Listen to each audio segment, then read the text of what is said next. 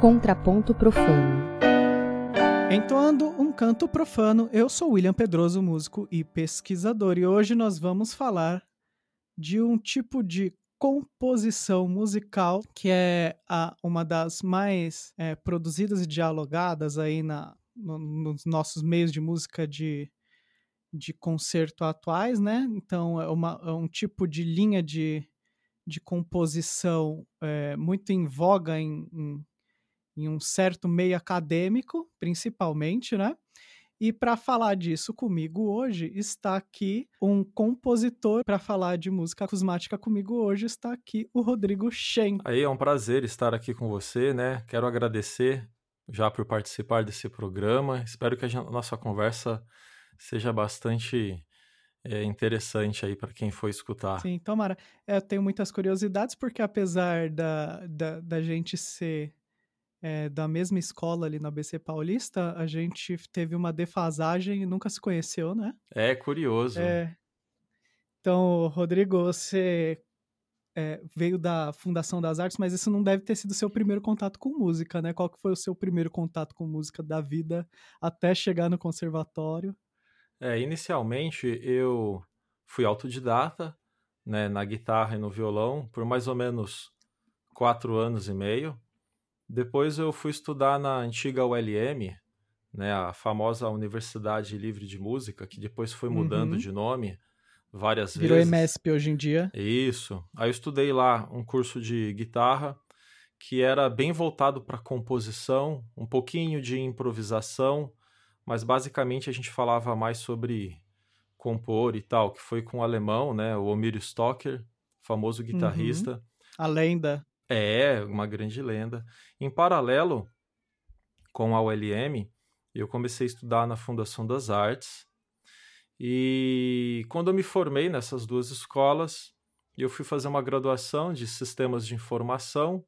Eu não quis fazer uma graduação no, no meu instrumento guitarra, porque na Fundação das Artes, em São Caetano do Sul, a grade do curso de guitarra era a mesma. Então pensei, ah, não vou ir para uma graduação para poder ter as mesmas coisas que eu tive no instrumento.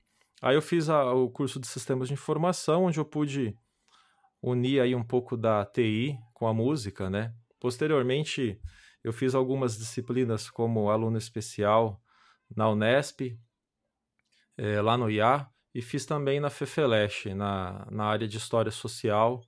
Fiz algumas disciplinas, mas eu não segui a carreira acadêmica, apesar de, de gostar bastante do assunto e tal, mas eu não, não me considero um acadêmico. Aí, uhum. depois, as outras coisas que eu passei a estudar foram de forma autodidata, novamente, através de livros, conversas e tal. Então, o meu, o meu aprendizado ele está um pouco mais desta forma já há alguns anos. Uhum. É, mas engraçado, né? Você faz um tipo de, de composição hoje, eu não, eu não sei é, como que são seus to, toda a, a, o histórico da, dos discos que você grava e o tipo de atuação, né? Mas você faz um tipo de, de composição que dialoga muito com o que se tem feito de bem recente na, na, na universidade mesmo, né? É, daqui a pouco a gente entra um pouco para falar do que, que de, do que, que é essa música e tal, e, e, como, como a coisa acontece, como ela é feita. E não, não na verdade não tem tantos espaços que recebem. Não é uma música que se faz em bar, né? É isso que eu tô querendo dizer, por exemplo. É, não é, né? É, eu não sou um especialista nesse tipo de música, né? É, eu gosto bastante, mas ah, se alguém pegar ah, os discos que eu gravei na minha carreira solo, cada um conta uma história diferente. Cada um é um assunto, né? Então, este aqui é o meu quinto trabalho solo e foi a vez que eu, eu decidi, falar, ah, agora eu vou fazer esse tipo de som, que era uma coisa que é, eu já pesquisava há muitos anos, eu tinha vontade de fazer, tinha um projeto para fazer. Eu falei, não, agora vou fazer. Chegou a pandemia, falei, vamos fazer isso daí, tirar da gaveta. É, mas cada álbum que eu gravo, ele tá numa estética diferente. Uhum. Quantos são até agora? Foram cinco álbuns. Vamos fazer um, um caminho para tentar entender como que você chegou nesse? Vamos. Então vamos. Qual, qual foi o primeiro álbum? O primeiro trabalho é um EP que chama Concepção. Ele tem duas peças. A primeira peça se chama Concepção. Foi uma improvisação livre que eu fiz num concerto aqui em São Paulo por volta de 2013. Eu tinha um trabalho juntamente com o César Petenar, que era um trabalho que envolvia guitarra acústica e viola caipira. E a gente hum. tinha um encontro, né, do tradicional com o contemporâneo. E ali eu fiz uma improvisação e eu gostei tanto daquilo que eu falei, eu vou escrever. Aí eu escrevi, dei o nome de Concepção e aí já gerou uma ideia. Pô, vou gravar um EP, vou chamar de Concepção, né? A música foi concebida na hora. E a segunda música é uma suíte chama Suite for Schaefer. Essa suíte eu gravei com meu amigo, o Roberto Agnelli, que tem uma voz fantástica. É, eu elegi alguns fragmentos de três livros do Murray Schaefer, que é um, uhum. um músico canadense famosíssimo e tal. E aí ele. Que cunhou o termo de paisagem sonora, né? É, exatamente. E o Roberto, ele lia estes textos e eu dialogava com ele na guitarra. Tudo em tempo real, com improvisações. Então, tudo que a, uhum. tudo que a guitarra fez na Suite for Schaefer foi improvisado, foi criado no momento da execução. É, e o texto, ele escolhia os momentos em que ele lia, em que os momentos em que ele fazia pausas, né? Então, por exemplo, tem um movimento lá que fala sobre caos, tem um movimento que fala sobre confusão, tem um movimento que fala sobre ritmo, sobre sussurro. E aí eu tentava, de alguma forma, trazer essas temáticas para a guitarra. Então, esse foi o primeiro álbum, que é um trabalho que envolve bastante improvisação e tal. É, o, o segundo álbum, que é o Influência Brasileira, ele já é um disco de música regional brasileira. Né? Ali, uhum. é, cada faixa eu tive a preocupação de fazer uma formação instrumental diferente. E ali a gente tem é, os gêneros né, brasileiros como samba, tem bossa nova, tem toada, tem baião, tem maracatu, é, tem de tudo ali. Se imaginar, vai, vai, vai ter ali. E só que assim é um olhar do tradicional um, pensando no presente. Então, assim, você tem coisas que são bem, bem simples e coisas bem complexas. Tem esse diálogo, né? E como eu dei o nome de influência brasileira, né? É, esse título ele diz respeito a tudo o que eu gosto da música brasileira é, em relação a, a, a, aos tipos de música, as formas de tocar, os seus sotaques e tal. No terceiro álbum, que é o brincadeira séria é um título bastante curioso, né? Brincadeira É brincadeira ou é sério, né? Então, a brincadeira séria. Ali eu trabalhei com jogos de improvisação. Uhum. Todas as improvisações ali, elas não eram livres. Elas tinham uma regra, né? Era um jogo com regra. Né? Então, por exemplo, brincando com atrasos. Ali a guitarra, através de alguns pedais que eu, que eu uso, é, eu consegui mexer no ataque. Né? Então, as notas, por exemplo, quando elas eram executadas, elas tinham um atraso no ataque. É, uhum. Brincando com ritmo, por exemplo, eu encarei a guitarra acústica como um instrumento de percussão. Esse disco era solo? Desculpa, esse disco era solo? Esse disco é solo. Só, é, esse daí é uhum. é só eu tocando. O Influência Brasileira tem seis, seis músicos tocando. É, uhum. Aí, brincando com, em Mi e óleo. Então, eu, eu peguei esse modo e fiz uma brincadeira, uma improvisação dentro disso. Então, o Brincadeira Séria eram jogos de improvisação com regras muito bem definidas, brincando com glissando, né? Então, eu fiz vários glissandos e tal. O, o Música Diferente, que é o quarto trabalho, ali é um sexteto, e a temática ali é da livre improvisação. Ali a gente tem duas baterias, é, tem fagote, tem dois saxofones e a guitarra. Curiosamente, não tem contrabaixo. Então ali é uma sessão de improvisação onde o sexteto né, tocou durante uma hora tudo que foi realizado ali foi criado no momento da execução. Então ali a estética é da improvisação livre e sem regras. O jogo ali, hum. né, as regras eram criadas no momento da execução. É, aí chegou a vez do Acousmatic Music, que é o trabalho recente que saiu agora, né, sexta-feira passada, que aí sim ele trabalha na estética da música acusmática, né? É, esse termo aí, música acusmática, ele foi usado inicialmente pelo francês, o Pierre Schaeffer, por volta de 1958, né? Ele era um músico que trabalhava com música concreta. Depois dele tem o François Bailey, que usou bastante esse termo, né, da música acusmática, mas esse termo ele remonta ao Pitágoras, né?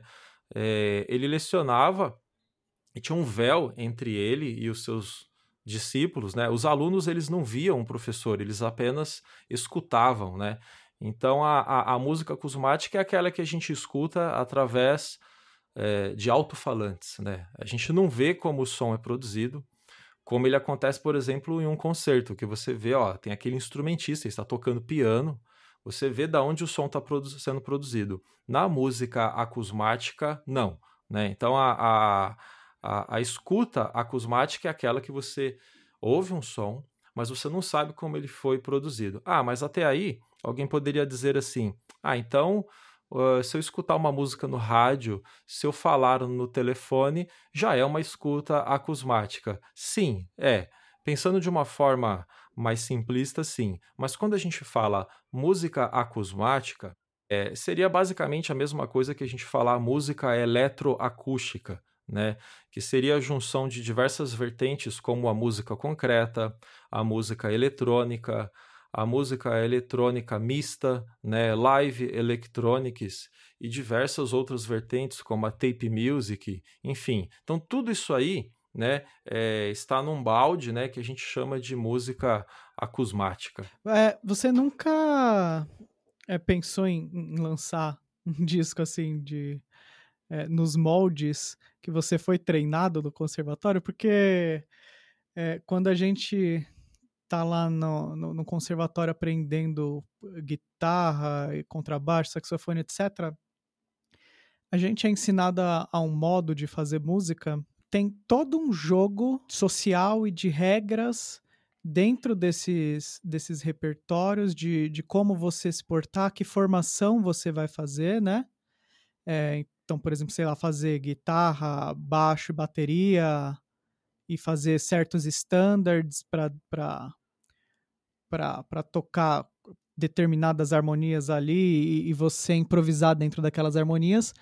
É, desde o começo você estava tá lançando e fazendo experimentos artísticos que já são meio é, é, para fora do molde do, do conservatório, né? De você consegue pensar no ponto que você decidiu que você ia construir a, as coisas que você escreve assim? As coisas que você grava, né? É, em relação a, a essa, esse teu apontamento, o que eu disse agora foi é, relacionado com a minha carreira solo. Eu tenho uhum. diversos uhum. outros trabalhos que aí eles atuam em outras estéticas. Por exemplo, eu tenho um trabalho com o Ivan Barasnevicius, grande amigo meu, uhum. onde a gente tem um duo que a gente trabalha com guitarras acústicas. A gente gravou um disco com violões de sete cordas, mas a grosso modo a gente atua sempre com guitarras acústicas. A gente já tem oito trabalhos gravados. Né? Nesse molde, né? Nesse molde. Aí, ali, a coisa ela é bem diferente. Por exemplo, eu faço algumas composições, ele faz outras. Aí a gente se reúne para poder fazer os ensaios e durante os ensaios a gente faz os arranjos de forma coletiva, né? Ali uhum. a estética é bem diferente. Você tem uma música que ela foi composta e ela tem uma sessão de improvisações. É, ela tem os famosos coros, né? É, aonde abre para os dois improvisarem, ou tem música que só um improvisa, música que só o outro improvisa. e ali a, existe uma estética e você tem que dançar conforme a música, né? Então, se você está tocando um jazz, ali não vai ser o momento para poder fazer muita piração, porque existe um idioma, né? Vamos tocar o jazz.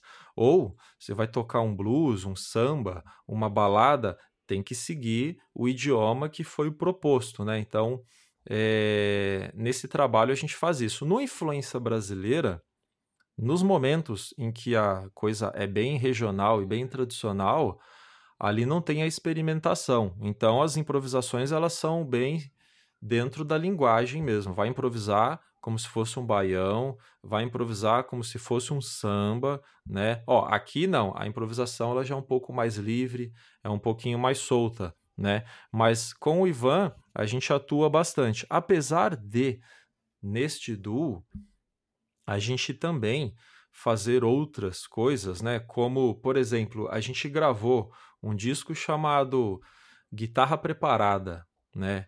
É, uhum. Já vieram falar para mim que no Brasil a gente quebrou alguns recordes aí que eu nem sabia. É, tipo que. É, foi o primeiro disco de guitarra preparada gravado no país. A gente, uhum. a gente usou a estética do John Cage, né? Que ele começou com o piano preparado, né? E a uhum. gente sempre gostou muito do, do John Cage, talvez eu um pouco mais do que o Ivan. E vamos gravar um disco só com guitarra preparada. E assim, a gente já prometeu já fazer o disco violão preparado. Uhum. Aí a gente gravou também um disco somente com. Vamos, vamos só explicar para aproveitar o gancho o é, que, que é preparar um instrumento. É assim: é, a gente pode tocar o instrumento de forma convencional, ou a gente pode modificar o som deste instrumento acrescentando alguns objetos nele. Então, por exemplo, na guitarra, alguns objetos que a gente usou para poder fazer a preparação: moedas, molas, né? teve uma resistência de chuveiro, né? chave de fenda, espátulas, folha sulfite, uhum. é, um monte de objetos. Aí você como que funciona a preparação? Você introduz aquele objeto entre as cordas, entre as casas da guitarra, e não pode ser em qualquer lugar. Né? Tem lugares que funcionam, tem lugares que não. Então a gente fez uma pesquisa de quase um semestre, né, nos reunindo toda semana, é, fazendo preparações, gravando essas preparações, escutando para ver como que elas funcionavam. Algumas preparações funcionavam mais, outras não. Aí a gente criou um repertório de preparações. E aí, quando a gente foi no disco, no, no estúdio, a gente gravou o disco utilizando a, essas preparações para poder é, extrair delas timbres e sonoridades que, que até então não se tinha é, feito na guitarra acústica, especificamente na guitarra acústica. Uhum. É, então, esse daí foi um disco que muita gente já veio falar que foi o primeiro. Não que isso importe, né? Mas aí depois vieram falar: não, mas vocês bateram outro aí, ó. Pô, vocês gravaram um disco inteiro somente com violão de sete cordas, que é o disco Cedro. Né? Então a gente teve a ideia, falou, vamos gravar um disco com violões de sete cordas. E a gente fez um estudo, pesquisando um monte de coisa, porque o violão ele é um instrumento que que assim não afina direito, né? Da mesma forma que a guitarra e a viola, mas assim é diferente. A gente toca guitarra há muitos anos, a gente já está acostumado, né? Com aonde afina bem, aonde não afina. E o violão, eu acho que ele tem uns problemas que são piores nesse ponto. Assim, é, me parece que é, é mais difícil de chegar numa boa afinação. A guitarra ela é mais simples em relação a isso. Então a gente fez uma pesquisa com afinações, é, usamos bastante coisas diferentes, com escordatura, né? Mudando a, as afinações das cordas e tal. E aí a gente gravou esse violão, esse disco, né? Que é o, o, o disco intitulado Cedro, né? Com músicas bem bonitas e tal, né? Uhum. E a gente já tá para gravar o nosso nono. Aliás, já gravamos, né? Vai sair o nono álbum daqui uns dois meses mais ou menos, que é um trabalho que, de bricolagem, né? Onde a gente pegou diversas gravações que a gente fez e misturou de tudo quanto é jeito, né? E logo mais vai sair. Mas a gente tem vários outros projetos na mão, né? tem um disco que a gente vai gravar apenas com standards famosos do jazz, só que assim, todos revirados, né? Com o nosso tipo, o nosso jeito de tocar, né? Para ficar com a nossa cara, né? Então, já tem vários projetos aí, só que esse daí vai ter que esperar mais para frente para poder a gente se encontrar com calma e ir lá pro estúdio para gravar, porque o momento não é propício para isso. Então, assim, tem, várias, tem vários discos aí com, com estéticas diferentes também. Interessante pra caramba. Essa do, da guitarra preparada, eu acho que eu nunca ouvi esse disco. Eu conheço o Ivan, conheço de ouvir falar o Ivan, né? Pô, que legal. Mas eu acho que eu não. Esse disco eu nunca ouvi. Me interessa pra caramba. Depois eu vou. Se tiver disponível em alguma plataforma, eu vou pegar pra ouvir isso. Todos esses álbuns aqui, eles, eles estão nas principais plataformas de streaming, né? Então vai achar no Deezer, Spotify, é bem fácil, né? Só a Apple Music que ela é um pouco chata, e aí vai uma crítica não só minha, como de todo mundo que eu conheço, né? É, eles são é, bem estranhos em relação aos critérios para poder subir alguns álbuns, né?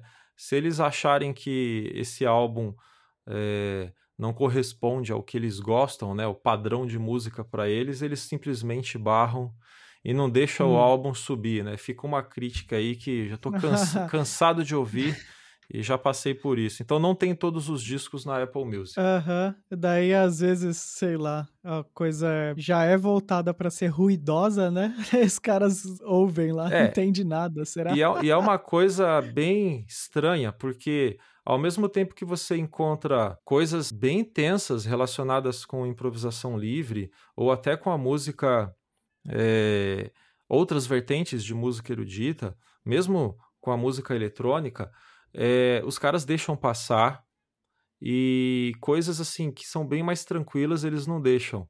Né? Não dá para uhum. entender qual que é o critério que o cretino critério, né, que eles usam, não dá para entender isso daí. Beleza, é engraçado você você faz muita música, é, tem um interesse é, por, por atuação e composição de música bem experimental, é, apesar de você estar tá num, num, instrumento que é um, é, é um instrumento historicamente recente que geralmente quem faz uso da guitarra faz uso justamente para dialogar com a cena pop, sei lá, com heavy metal ou com jazz mesmo, é, de formas mais tradicionais, né? Então é da hora que tenha esse tipo de, de, de formação, fazer coisa com fagote, duas baterias, o caramba. Ou fazer essa da, do guitarra preparada é foda mesmo. O, uma vez eu vi um, um concerto do, do Cage mesmo, que era para piano preparada do, a quatro mãos. E era uma das paradas mais impressionantes, cara, ao vivo, assim, né?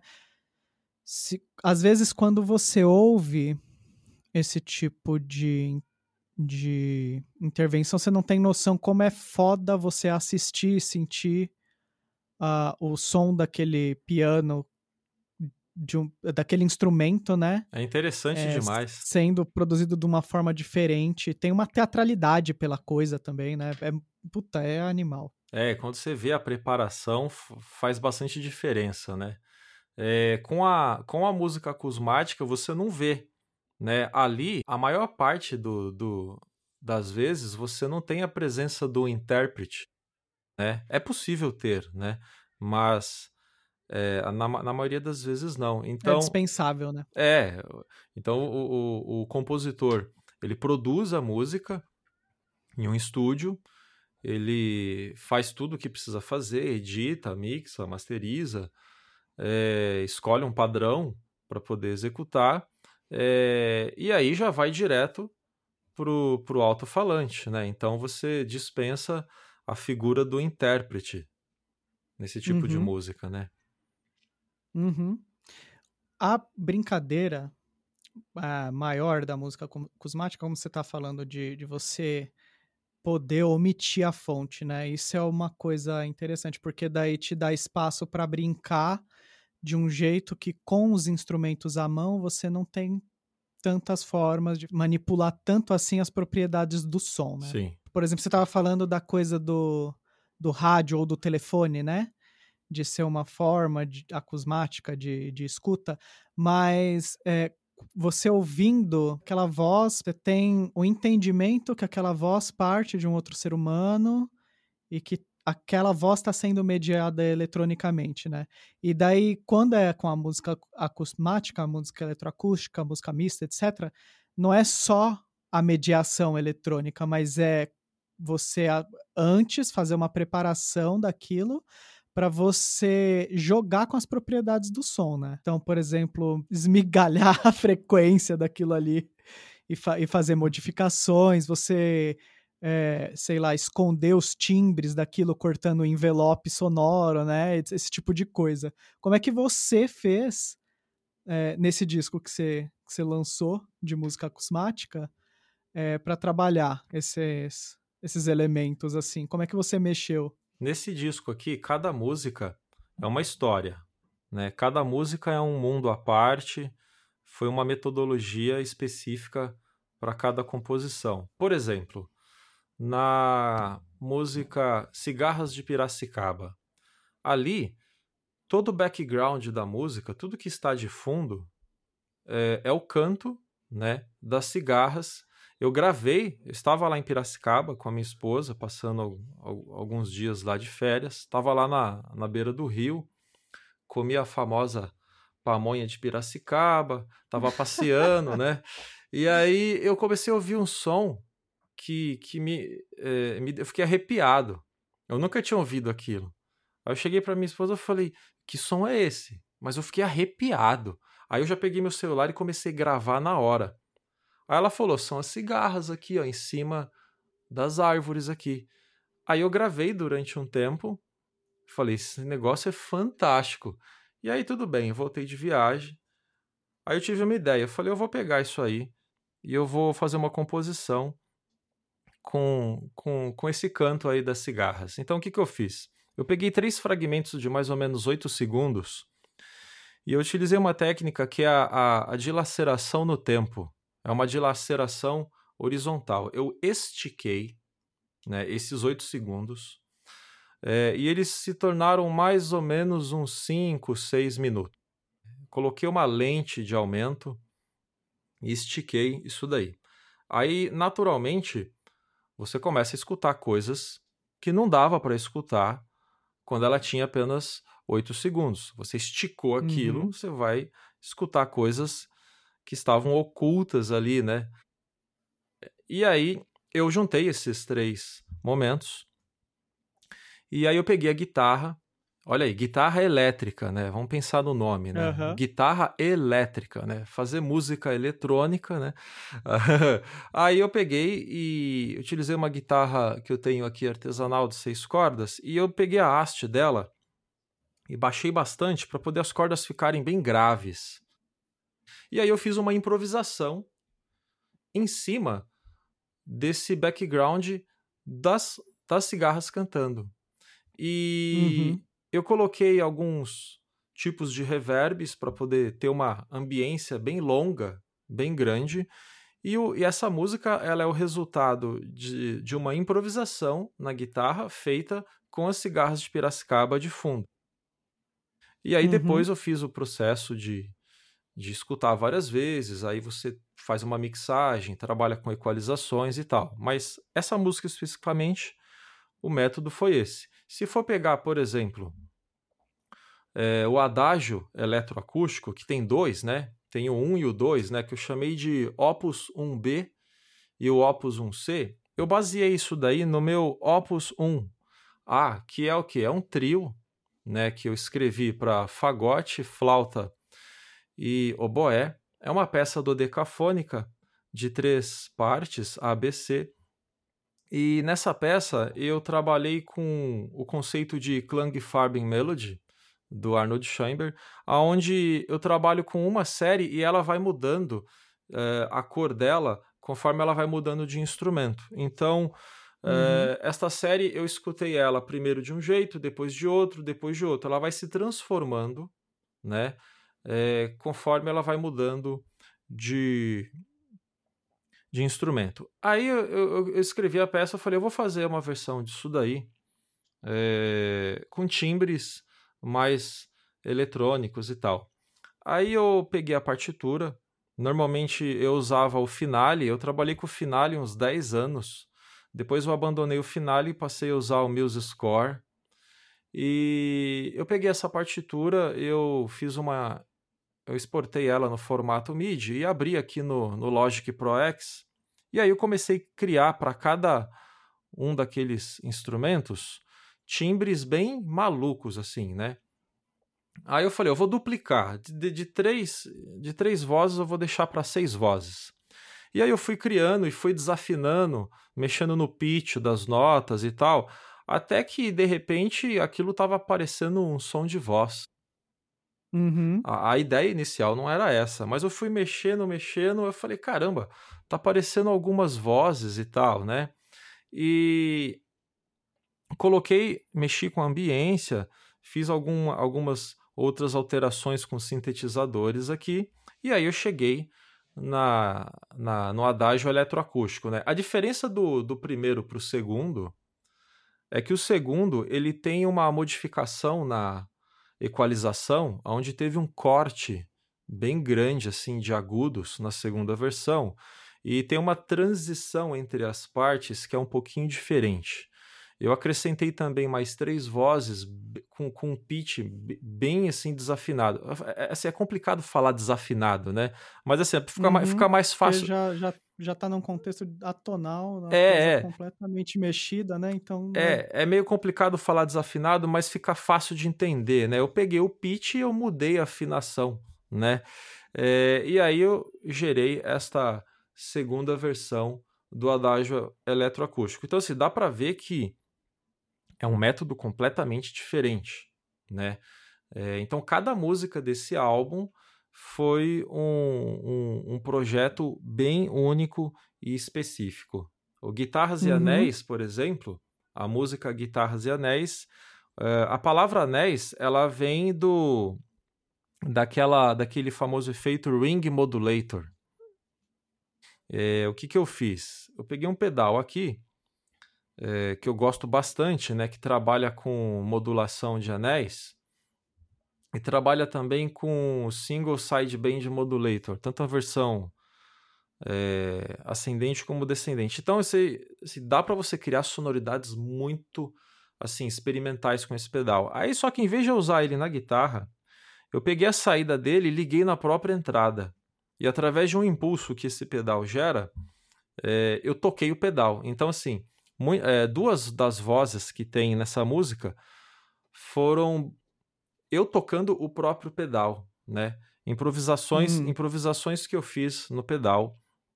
E aí depois eu peguei, liguei a guitarra nele, já com timbre clássico mesmo, das modulações de anéis, e fiz diversas improvisações. Várias, várias. Aí eu tinha quatro vozes. Falei, beleza, eu tenho material aqui, bastante material para trabalhar. Aí é, eu falei, agora eu vou usar o método de bricolagem, né? Eu vou pegar uma coisa aqui, vou misturar com outra, coisas que não necessariamente teriam alguma relação, mas eu fiz a coisa casar de um jeito que me agradou. E aí eu gerei a música Guitarras e Anéis. É, mas eu fui gravando separadamente as tracks e depois eu fui montando trecho a trecho. Você recorta, uhum. recorta aqui, recorta ali aí você cola aqui, vai, ó, não gostei disso aqui, vai. É um trabalho assim artesanal, assim, é, é aquela coisa bem minuciosa, com calma, sem pressa, devagarzinho. E aí chegou no resultado que foi. Então cada música Sim. é um é um mundo à parte, né? Essa guitarras e anéis, é, ela mexe bastante com a questão da espacialização, né? De você simular um espaço para o ouvinte, né? Sim no alto-falante. Então, é, eu, essa é a parada que eu, eu acho mais foda desse tipo de repertório é, é quando isso é bem feito, né? Bem realizado. Porque é lógico que se, se você pegar e ouvir o bagulho no fone da Philips, nada. vai ser mó merda. Mas, se você pega um, um, um fone bom, um fone legal ou um monitor de referência, você vai entender o que, que o cara tava fazendo quando ele mexeu no, na, na, na, na música, fez a peça eletronicamente. Por que, que essa peça ela tem que ser feita eletronicamente? Você não tem como é, realizar, até talvez tenha, mas é, é, tão difícil de realizar isso com seres humanos é, fazendo ao, é, simultaneamente num teatro, por exemplo, mas se você, por exemplo, pega essa peça e, e consegue é, mapear ela para ser feita por alguns alto-falantes numa sala de concerto, você dá um efeito é, do som se mover. A, a impressão, a ilusão auditiva, para mim, sempre é como se o som tivesse se, se movimentando no espaço, como se fosse um, um corpo é, se mexendo pelo espaço, pelos alto-falantes, né? É muito difícil de explicar isso é, sem tocar e sem a pessoa ter, ter, por exemplo, ido num concerto desses. É, o que eu costumo fazer, né, são alguns pontos aí. Em relação a aonde a pessoa vai escutar a música, eu já tenho um hábito aqui, né, no, no estúdio, de sempre, quando for fazer uma mixagem ou uma masterização, pensar que a pessoa pode escutar em N sistemas. Então aqui a gente uhum. testa, a gente testa em monitor de referência, a gente testa em fone de ouvido de referência, fone de ouvido ruim, a gente testa em caixa Bluetooth, a gente testa em, em home theater, vários sistemas. Né? A premissa é tem que soar bem em qualquer sistema. Naturalmente, se o cara ouvir no celular, vai ficar uma porcaria mesmo. é, Porque nada fica bom no celular e não tem nem como ficar, né? É, mas, né, sempre rola uma preocupação. No caso desse álbum, ele foi gerado, né, a masterização é, em dois canais, né? É, trabalhei com estéreo, mas tem como, numa situação de concerto, abrir isso aqui para vários canais.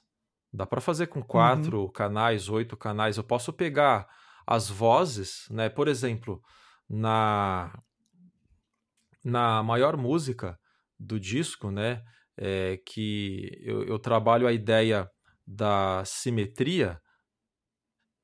É, ali tem 12 vozes. Então eu poderia colocar cada voz numa caixa e ali eu teria uma espacialidade mu muito diferente do, da pessoa que está ouvindo em apenas duas caixas.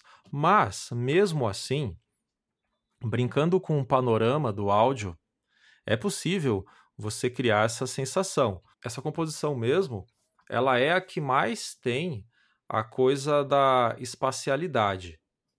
Ali, o, o panorama tem voz que está na minha frente, tem voz que está atrás, tem voz que está na esquerda, tem voz que está na direita, tem voz que eu tenho a impressão que está em cima da minha cabeça, né?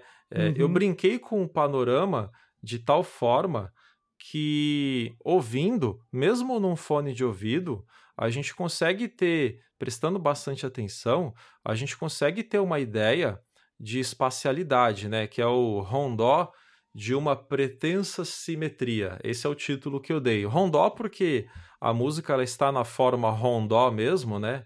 Aquela famosa forma A, B, A, C, A, D, né? Aí até onde a pessoa quiser, né? E eu trabalhei a simetria ali com diversos cálculos, né? É, tem várias contas ali relacionadas com afinação, andamento, tamanho de estrutura formal, quantidade de instrumentos, tem um monte de coisa ali que eu fiz, mas eu, eh, a, a espacialidade ali do disco é a música que tem a maior, o maior panorama assim do disco, ele tá nessa música, porque tem músicas que elas estão um pouquinho mais retas. A guitarras e anéis, por exemplo, ela começa quase que mono, né?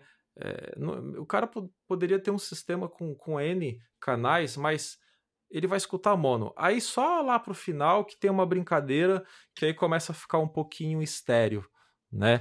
É, mas essa preocupação ela sempre existiu de minha parte e faz bastante sentido trabalhar com panorama para poder você proporcionar uma experiência a mais interessante possível para quem for escutar aquilo. Sim. E é, na medida do possível, quem, quem conseguir ir para concertos para experimentar, lógico, é, ouve do jeito que puder, né? Agora, é. na, no meio da pandemia, estamos não, não estamos podendo escolher tanto assim. Mas na, se, é legal dar uma chance. Não sei se você já foi no, no, em concertos do Panorama lá na Unesp. Já, várias vezes. Lá no, no teatro da, da Unesp, o, vários uhum. concertos que o Flo Menezes organizou, no Sesc também. Uhum. Então lá o pessoal tem. Agora eu não, não vou nem falar o número de alto-falantes porque eu vou errar. Eu não lembro, mas é muito. É uma orquestra de alto-falantes lá, né? E daí a coisa é montada é, justamente de, de forma que privilegie essa escuta fina da, da densidade da coisa. Então não é só, é, é, por exemplo, é, quando a gente tem uma experiência. A, experiência, por exemplo, de você ouvir um coro no fone de ouvido é uma, né? Sim. Agora, quando você sente o som das pessoas cantando, batendo no meio do seu peito, a experiência é outra. E música acusmática também tem isso, né? Se você tem um som legal, já vale a pena para você conhecer as peças, né? É, é, qualquer som é válido para você conhe to tomar conhecimento das coisas, né?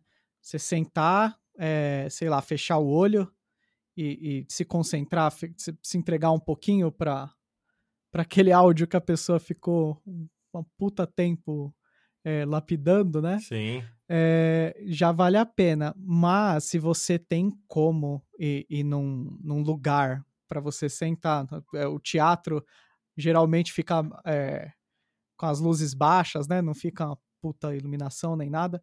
Então tem toda uma preocupação para para só o material sonoro é, atingir você, né? Sensorialmente. Sim, fa faz bastante diferença. Um dos problemas que tem é, em relação a, a esse tipo de concerto é, é que é muito caro para poder se realizar uma coisa dessa. Uhum. É, imagina, né? Aquela orquestra de alto-falantes que tem lá na Unesp, aquilo é uma coisa linda, aquilo é fantástico, mas e para poder ter acesso a uma orquestra de alto-falantes, né, le é, levar levar aquilo para um teatro, montar aquilo, aí depois você tem que desmontar. É, existe uma logística bastante tensa, né? É bem complicado. Então, assim, quem tem a oportunidade de frequentar um teatro que tem uma orquestra dessa e você tem. São raros. Mano, se a né? pessoa tem o privilégio de conseguir ir num concerto desse, não perde a oportunidade, vai, porque assim, é muito difícil ter um local que se propõe a trabalhar com esse tipo de música. Assim, é muito raro, infelizmente. Uhum. O que eu vejo muito assim é que até colegas da área, às vezes o cara é, gosta de fazer um tipo de música, ele não, não experimenta muito ouvir é, música eletrônica desse tipo. O cara, sei lá, o cara muito vidrado em música da Renascença ele é, não, não dá muita oportunidade, né? É. E às vezes é interessante, mesmo que você é, seja fã da Lady Gaga, mano, é bom pra caramba é, você escutar o que, que outras pessoas estão pensando, mesmo que num primeiro momento, musicalmente, às vezes parece que é uma viagem na maionese, né? Sim. A primeira vez que, que escuta, geralmente a pessoa fala, mas o que que, o que, que esses barulhos estão estão fazendo? Isso não, porque não parece que, que tem uma organização, um pensamento por trás daquilo, né? Sim, é verdade. Eu, por exemplo, eu comecei escutando rock desde criança. Meu pai, ele me deu vários discos que ele tinha, e aí eu comecei a escutar rock com os amigos também. Aí comecei a ouvir bastante banda de metal. Eu acho que isso eu escuto talvez hoje até mais do que naquela época, devido à facilidade de acesso, porque naquela época você tinha que comprar um disco, era caro, ou, o amigo tinha que gravar numa fita cassete e tal. Hoje você tem tudo fácil com streaming, né? Então eu comecei no metal, no rock, ouço até hoje e toco até hoje. É, acontece que com o tempo a gente vai conhecendo novos gêneros musicais e às vezes você não tem uma sensibilidade ainda para aquilo. Né? Eu acredito que a sensibilidade ela pode ser trabalhada. É, por exemplo, a primeira vez que eu escutei uma banda de free jazz, eu não entendi nada. E aquilo lá me incomodou. Hoje eu escuto diversos trabalhos de free jazz e eu já não acho que é aquela coisa tensa daquele primeiro contato, né? Claro, hoje eu sou uma pessoa diferente daquela época. É, outras, uhum. outras vivências aconteceram e tal. Mas da mesma forma, quando eu escutei pela primeira vez Alban Berg, Anton Weber, Edgar Varese, Bartok, Schoenberg, quando eu escutei esses caras pela primeira vez, eu também achei estranho. Mas depois eu fui pegando um amor, assim, eu comecei a sentir um, um prazer assim tão grande escutando esse tipo de música que aí eu peguei gosto e não paro mais, né? É, eu tenho um curso que eu leciono aqui de forma online que fala sobre as linguagens musicais do século XX. Então eu pego desde lá da música do impressionismo, passa pelo expressionismo, a música futurista na Itália, vai para a música concreta, eletrônica, música aleatória, indeterminada, minimalismo, a improvisação livre, é, várias vertentes da música do século XX que eu, que eu abordo nesse curso. É um curso bem interessante, bem, bem montadinho, assim, bem organizado. E eu comecei a pegar um gosto por isso ao ponto de montar um curso para falar sobre essas coisas que me agradam, né? Ah, uhum. Eu tenho uma biblioteca aqui de mais ou menos uns 600 livros aqui, né? O pessoal vem aqui ficar doido, quem gosta de ler, né? Quem não gosta fala ah, que é bonito, né? Bonito. né? Mas para quem, quem gosta de ler, fala, pô, você leu? Ah, né? Alguns falam, você leu isso aí? Eu falo, a, a, maioria eu li. Não tem como ler todos, uhum. porque tem aqueles livros que estão na fila, né? Tipo, ó, comprei, por exemplo, semana passada eu comprei 15 livros lá no Sebo do Messias, chegou aqui, livros raríssimos, assim, e Tá, se o cara chegar aqui, você leu esse? Não. Você leu esse? Não. Chegou a semana passada. Como que eu vou ler 15 uhum. livros? Né? Então, assim, não li tudo, obviamente. Mas gosto muito de ler para poder. Eu sou um curioso, né? Eu sou um cara que tem curiosidade. Eu gosto de, de ler para conhecer o que, que o cara tá pensando. Gosto de ouvir músicas diferentes, né? Fico caçando vários tipos de música. Ah, vamos pegar Anton Weber. Teve uma época, vamos escutar toda a obra do cara, escutar com a partitura. Agora vamos pegar o Alban Berg. Vamos baixar todas as partituras, vamos escutar ouvindo as partituras, vamos analisar.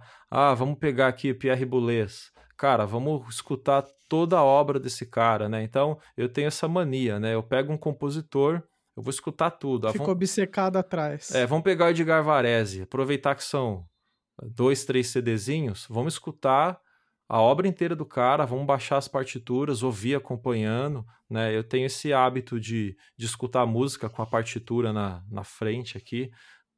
Então, é, a gente vai pegando gosto por estas coisas aí, e aí você não consegue mais largar, né? Uhum. É. E é é, é, difícil de. Às vezes é difícil de ter o primeiro contato, depois. É, se você tá nas circunstâncias é, corretas, assim, informadas, né? Quando aquilo faz sentido, é, tem uma chance de te pescar, né? Muito mais. É a mesma coisa que às vezes a pessoa. É, às vezes eu falo para aluno, né? Às vezes a pessoa ouvir uma música de rave sem nunca ter ido para rave, não faz o menor sentido. Uh, no, por, por que, que aquelas coisas repetem? Se, se colocar uma música de rave dessas que o cara deixa no repetir lá uma hora, né? Uhum. Não faz sentido. Aquilo faz sentido naquele ambiente de que, que você que as pessoas estão ali para escutar aquela música daquela forma.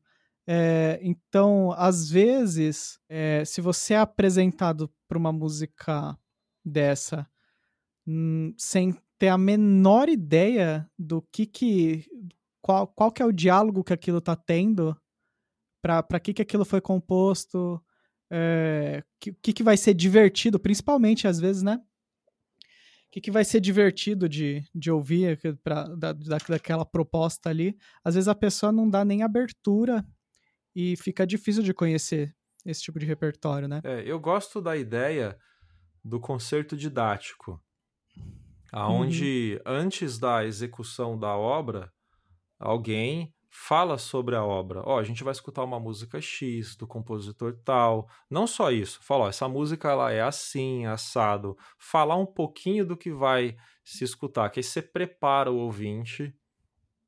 Eu acho que é, funciona um pouquinho mais é, ter esse cunho didático, né? Os famosos concertos didáticos. Uhum. Se não, às vezes é, é, difícil de ter o contexto mesmo, né? Não tem tanta difusão assim para as pessoas entenderem. Uma vez eu lembro que é, tocou uma música do Flo na Rádio Cultura, né? Da, em algum programa lá. É, eu tava ouvindo, tocou. E eu lembro que a, uma, uma pessoa de uma página de música clássica do Facebook na época, em seguida ela postou uma parada assim, tipo, ah, a Rádio Cultura vai acabar.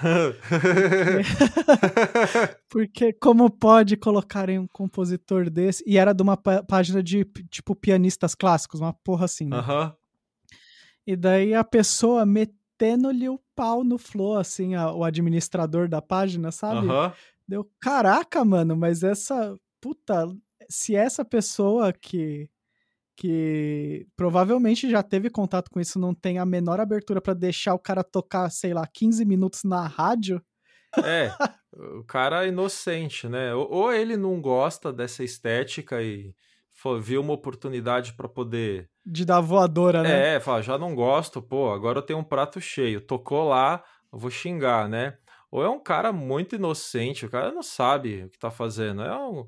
Né, um foi uma atitude infeliz, né? É, sim, mas achei engraçado, assim, eu tava ouvindo o rádio, daí do nada vem, eita nós, caraca, o textão, sabe? A pessoa Maluco, você tá muito revoltado. É. Mas é, é, é, é, curioso também você perceber, às vezes, a, a reação de algumas pessoas, né? Por exemplo, aqui, né? Às vezes eu estou escutando algum tipo de música que é bem fora, assim, dos moldes do que se toca na rádio e tal. Aí a minha esposa, ela entra aqui, ela fala que coisa de louco é essa? tipo, não, não com essas palavras, né? Mas o, o olhar dela, ele diz isso uhum. para mim, né? Ele fala, mas que bagaça é essa que você tá escutando? Uhum. né? O olhar dela diz isso, né? E eu dou risada, eu acho engraçado, né?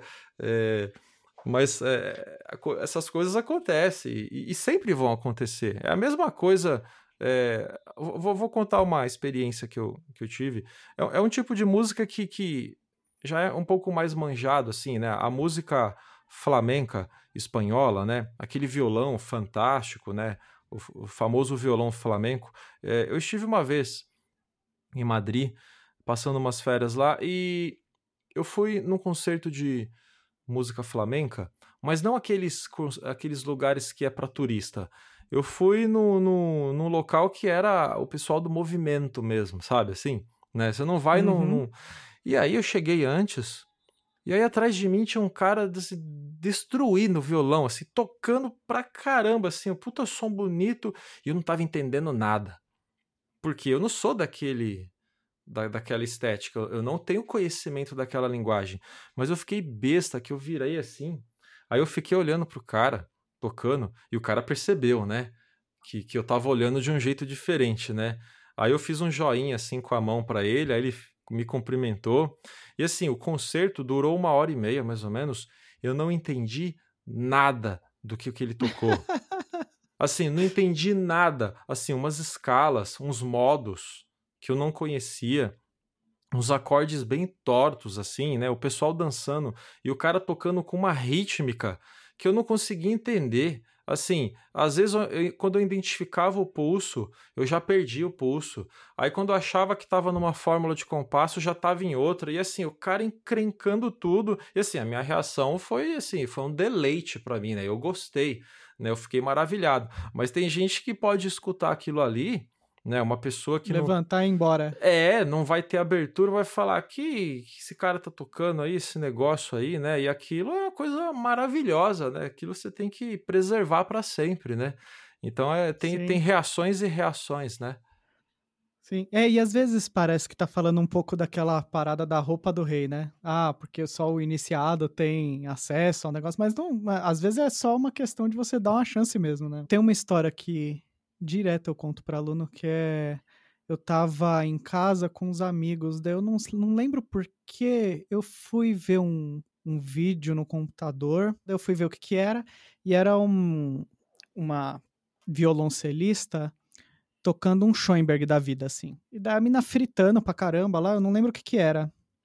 Mas a mina fritando pra caramba e um amigo meu virou e falou assim, mas cara, essa menina não acerta uma nota, parece uma criança de 5 anos tocando. É assim mesmo. Eu fiquei, mas, mas mano, ah, puta esforço, sabe? O, o, esforço da pessoa de afinar tudo, aquela porra daquela série.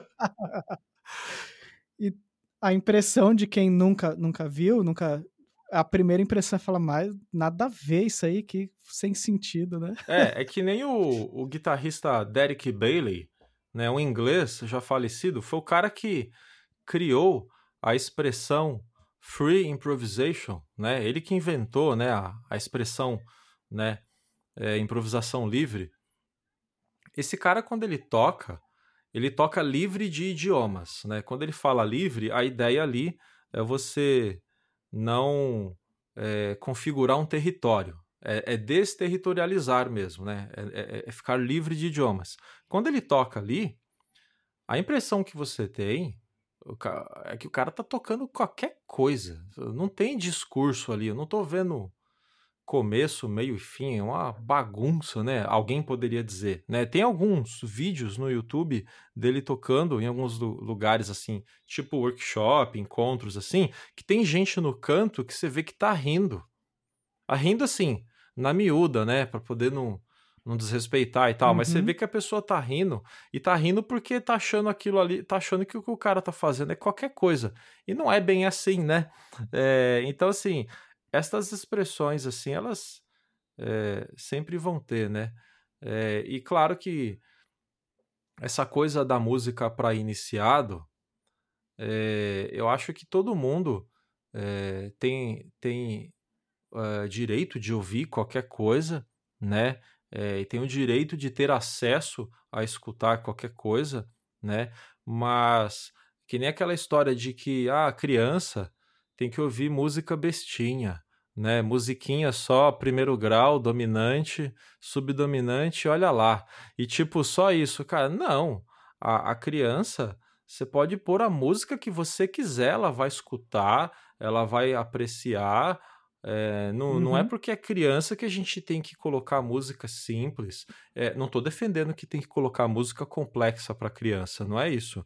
Mas ela tem uma abertura, ela não tem ainda um pré conceito. Sim, não tem essa rejeição é, a priori, né? Ela está aberta à, à, experimentação com diversas possibilidades. Ela ainda não tem o, o famoso ouvido tonal. É, ela ainda não está estragada, né? Porque o ouvido tonal, para mim, ele, é, ele estraga, né? Porque não, não tem como se desvencilhar dele. Tudo que eu escuto é tonal. Uhum. Mesmo coisas tortas, né? De três em três notas tem uma relação tonal sempre, né? É, não, então você está escutando uma coisa tonal, sempre vem lá um fragmento lá que, ó, isso aqui daria para encaixar em alguns modos, em algumas tonalidades, né? Mas a criança ela não tem esse ouvido tonal, ela ainda não foi estragada. Então, é, dá para pôr qualquer tipo de música, não precisa esperar não. uhum. Muito louco. E agora é, você tá lançou bem recentemente esse música acusmática, né? Sim. Foi na Foi... sexta-feira agora, dia 30. A sexta-feira agora tá, mano, tá saindo do forno. É. Então, para as pessoas ouvirem como que elas fazem? Elas podem acessar através dos serviços de streaming, é, como, por exemplo, Tidal, Deezer, Spotify, tem no YouTube também, né? Dá para escutar tranquilamente, basta digitar lá, né? É, se a pessoa quiser entrar no meu site, lá tem também bastante informação sobre todos os álbuns que eu gravei em estéticas bem variadas e tem links para você escutar as músicas. É, é, bem, é bem simples, assim, é bem fácil de encontrar esses trabalhos. Mas o, o meu site, né, o rodrigochenta.com, Chenta com CH, é, ali tem bastante informação para quem quiser aprender um pouco mais sobre as, as minhas criações, as minhas composições, os meus projetos, é, um pouco sobre o meu trabalho aqui no, no estúdio, né, no Shantas House Studio aqui. É, então, quem tiver mais interesse pode acessar lá que vai ter bastante informação. Muito legal. E por lá tem onde te achar nas redes também? Tem. Ali vai ter os links para perfis de Pinterest, Facebook, Instagram, né? Vai ter bastante coisa, né? No Bandcamp também é, é fácil de encontrar, a pessoa pode escutar, ela pode adquirir né, o, o, o disco a, através do download né, em alta resolução, porque o, a maioria dos serviços de streaming né, é um ou outro, né? A maioria eles são em MP3, né? Mas é, é um ou outro que está tendo agora a versão em Wave e tal. Lá no Bandcamp dá para poder fazer o download a versão é, que sai aqui do estúdio aqui, a versão que uhum. já a, a, master, né, é, 24 bits, 48k, né? Então lá no Bandcamp a pessoa pode ter acesso à, à mais alta qualidade de todos esses discos aí que a gente conversou. Da hora. E sempre que vocês estiverem curiosos aí de, de, de procurarem esse tipo de repertório, é, dá uma olhada, às vezes, se na cidade de vocês não tem uma universidade, que às vezes tem gente fazendo lá, mano. Ah, então, sim. Eu... De, independente de onde a pessoa esteja no Brasil, né? Sim, sim. É, esse, esse álbum aqui, é, a gente já começou o, o processo de divulgação em centros universitários. Então, assim, a gente tem contato com, com vários compositores nessa onda, professores também. Então a gente já está jogando, né, e divulgando este este álbum nesses locais aonde é mais propício, né, de que haja uma aceitação, de que haja uma divulgação e uma fruição desse tipo de música. No fundo é para todo mundo poder ter acesso à parada. E dá, dá, dá lá a sua chance. E se você está em São Paulo, vira e mexe tem concerto do Panorama. Os concertos são, apesar de, como o Rodrigo estava falando, tem um puta custo, mas os concertos lá são abertos, são gratuitos, né? Então é só é. você se informar é, o custo acaba sendo da, de quem está fazendo o concerto. Ah, sim. Pode ficar tranquilo. Sim. que é, é, é mais o público, é, o público. É, as pessoas estão procurando quem ouça a música dessa galera. É. Porque dá muito trabalho de fazer. É, é uma música, como vocês viram o Rodrigo falando aí, é, é uma música com, complicada de ser produzida e de, às vezes, das pessoas poderem ap a, apreciar juntas no espaço de uma forma que, que seja é, do, da, do, jeito, do jeito que a música foi concebida mesmo, né? Mas tem como fazer essa é, experiência compartilhada, né? Então, mano, muito obrigado pelo papo. Pô, eu que agradeço aí é, a oportunidade de poder falar um pouquinho sobre o meu trabalho, sobre a minha música, né? Nessa conversa agradável aí. E esse programa aí que contribui bastante para a música, né? É, eu estou assim honrado de participar e só tenho a agradecer a você.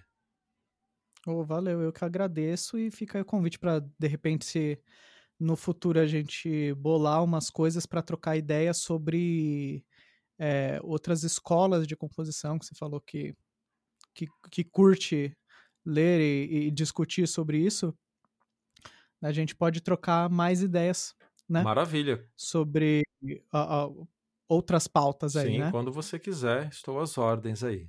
Mano, muito obrigado. E se você tem uma dúvida, uma sugestão, um puxão de orelha, você pode mandar um e-mail para contrapontoprofano.gmail.com ou entrar nas redes do Contraponto Profano, que são arroba contrapontoprofano. Ou no arroba Will Pedroso, você pode me mandar uma DM lá, Pedroso com Z. E é isso, chegamos aqui a mais uma barra dupla. Secretaria Especial da Cultura, Prefeitura de Diadema, Secretaria Municipal de Cultura. Você ouviu Contraponto Profano.